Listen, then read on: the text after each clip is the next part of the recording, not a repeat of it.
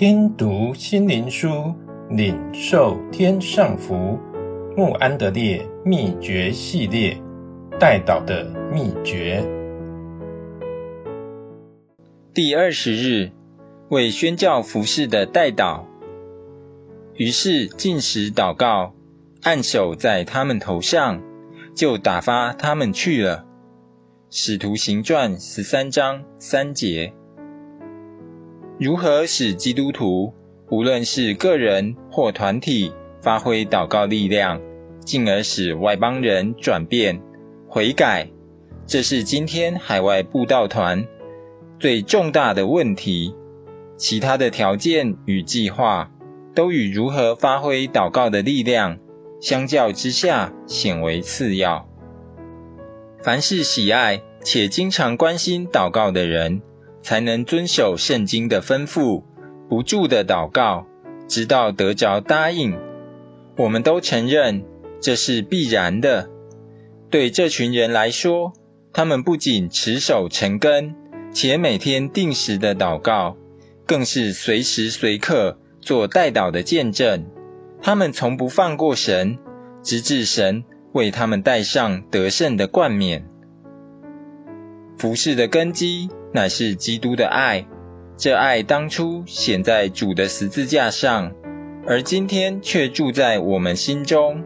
当人们如此积极于世界物质建设时，照样，神的儿女也必须要全新的设法，使基督的爱临到全人类。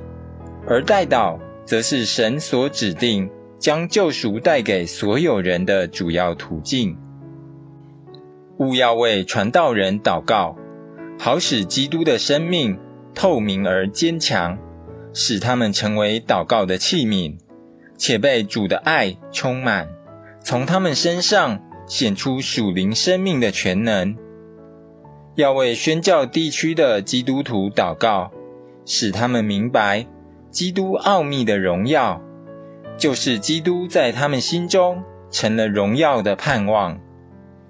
要为给人施洗的牧者祷告，也为所有学习侍奉主的人祷告，使他们在教导神话语时带着能力。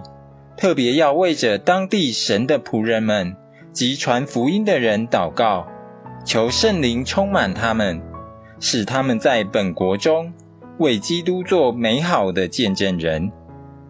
最重要的，要为着基督的全教会祷告，使他脱离冷淡的光景，并使每个信徒都能明白，今天在地上生活的唯一目标，就是使基督在地上作王。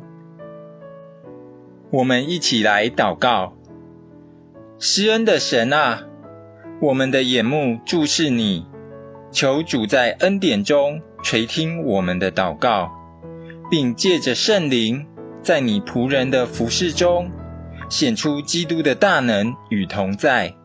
奉主耶稣的名祷告，阿门。